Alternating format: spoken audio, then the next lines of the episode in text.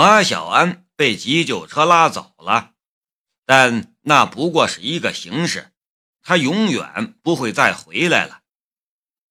警察和交警也来了，运渣车司机最终是被交警带走的，而不是警察。这件事被初步认定为交通肇事，而不是刑事案件。这样的结果让夏雷和雷马工作室的人很气愤，但法律就是法律，他不会偏袒任何一方，他更不会照顾某一方的情绪。夏雷坐着交警的车来到了医院，他在太平间里见到了马小安，他就那么站着，静静地看着马小安那张平静而苍白的脸。许久许久都没有动弹一下。江如意闻讯赶来，哭了好一阵子。马小安也是他的朋友，只是关系没有他与夏雷那么亲密罢了。最后，他将夏雷送回了家。江如意给夏雷炒了两个菜，但夏雷却看着饭菜一动不动。你吃点吧，江如意苦苦劝道：“你这个样子下去怎么行？快吃点，多少你吃一点。”夏雷却还一动不动地看着饭菜，也不知道心里在想些什么。江如意皱起了眉头：“你吃不吃？不吃，我喂你吃。”说着。他夹起一筷子番茄炒蛋，往夏雷的嘴里塞。夏雷扭开了头。如意，马小安是被谋杀的，你相信吗？江如意说的。我相信。你把菜吃了。夏雷说的。那你去抓那个运渣车司机，你审问他。他一定会供出幕后指使何老七，何老七想杀的人是我。马小安把我推开，但他却说到这里，他说不下去了，眼泪忍不住又流出来了。江如意也没辙了，他将筷子放了下来，静静地看着夏雷。他其实也没有胃口，只是不想夏雷太伤心。所以才做了饭菜，想转移夏雷的注意力。可现在看来，他算是白忙活了。你去抓那个司机，你快去呀！夏雷的情绪有些失控了。江如意抓住了他的手，安慰道：“雷子，小安死了，我知道你很伤心，可你冷静一点，好不好？”你让我怎么冷静？夏雷冲他吼道。江如意说道：“下午我就打电话问过交警事故处理中心了，那辆运渣车的刹车坏了，方向系统也有问题，那个司机也没有酒驾和毒驾的嫌疑。你让我去抓他，我以什么理由去抓他？就算我把他抓了，我又能关他几个小时？”运渣车有故障，司机没有喝酒，没有吸毒，也不认识马小安。仅凭这些，那个运渣车司机就能逃脱法律的制裁。运渣车司机甚至不需要赔钱，因为保险公司会为他善后。这就是事实，没有半点公平。夏雷的脑海里又浮现出了白天的情景。他驾驶着 Polo 车，载着马小安往雷马工作室走。他正与马小安说说笑笑，突然从后视镜里看到了猛冲上来的运渣车，他慌忙打了一盘，躲开了运渣车。运渣车从后面呼啸冲过，马小安从车窗里探出头，破口大骂。夏雷的左眼微微一跳。他的大脑之中也回放出了一幅静止的画面，在那个画面里，Polo 车后视镜里出现了一辆运渣车。通过运渣车的挡风玻璃，他清晰地看到了那个运渣车司机。运渣车司机的嘴角露出了一丝残忍的笑意，他的纹身、他的面孔都非常清晰。这辆运渣车与撞死马小安的运渣车是同一辆车，司机也是同一个司机。这不是巧合，是谋杀。只是对方想要的是他的命，但却失手要了马小安的命。雷子，你在想什么呢？江如意的眼眸里泛起了泪花。你不要这个样子，好不好？你知不知道我很担心你？夏雷不说话了，他坐在那里，就像是一具丢了灵魂的行尸走肉。他表面上是这个样子，但心里却燃烧着一团愤怒的火焰。他的心里暗暗的道：“那个运渣车司机不过是何老七的一条狗而已，真正的幕后主使是何老七，或者是谷可文的授意。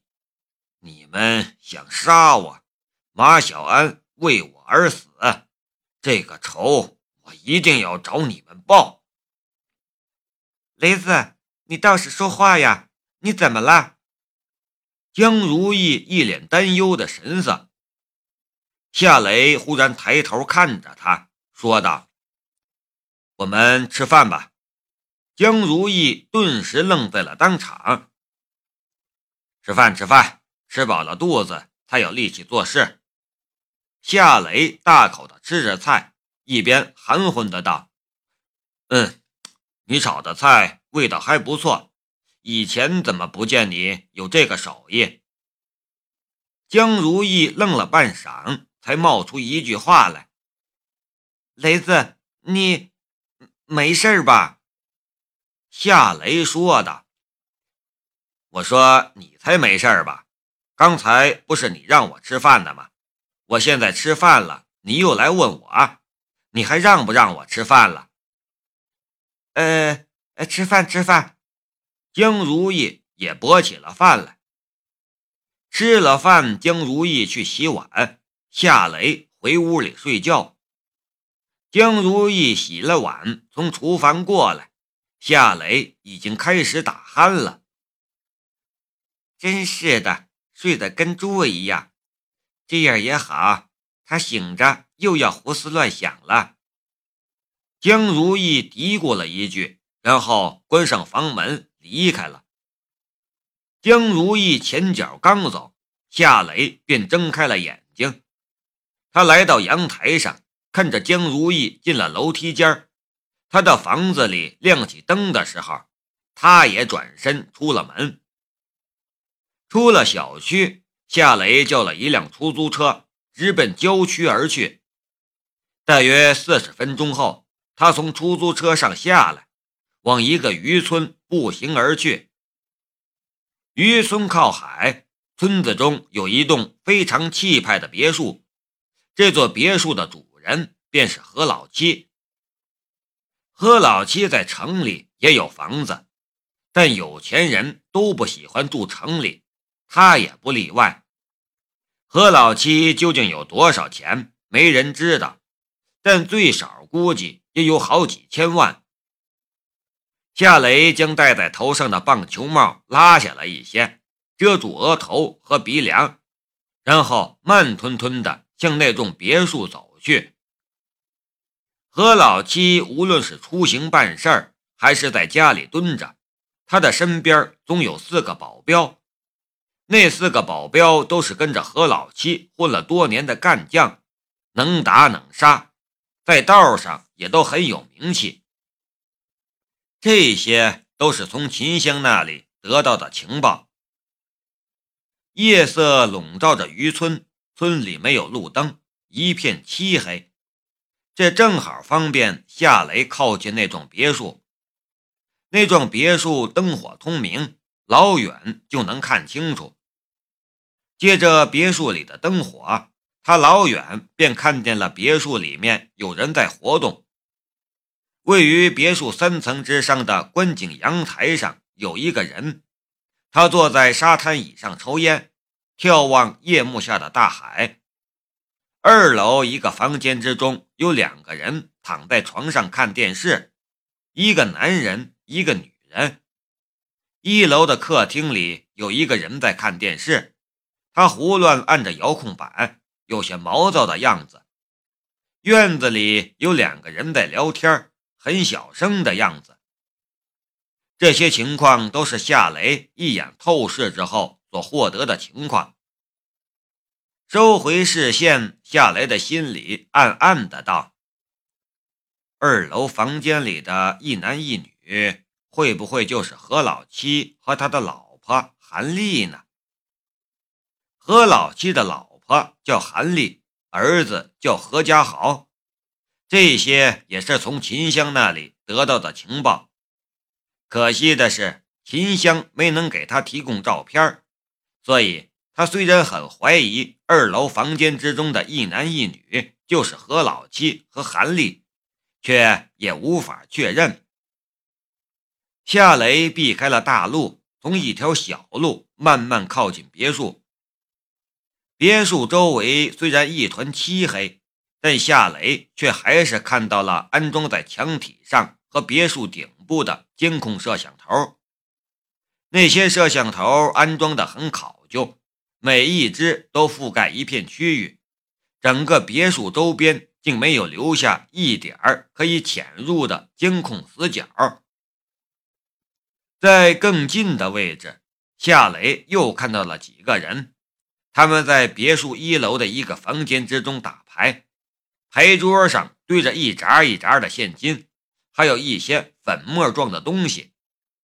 那些人要么戴着耳钉，要么染着金发，身上也都有看上去很邪恶、很狰狞的纹身，一眼便可以看出不是些好人。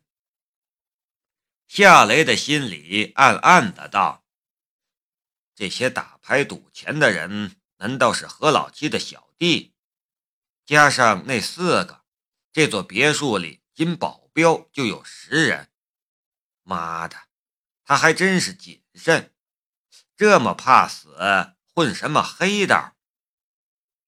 夏雷的视线遗落到了三楼观景阳台上的那个保镖身上，他的左眼微微一动，那个保镖身上的情况。顿时进入了他的视线，他看到了那个保镖插在腰间的一支手枪，随后他又分别透视了另外三个没有打牌的保镖，一样的情况，那三个保镖的身上也都带着枪。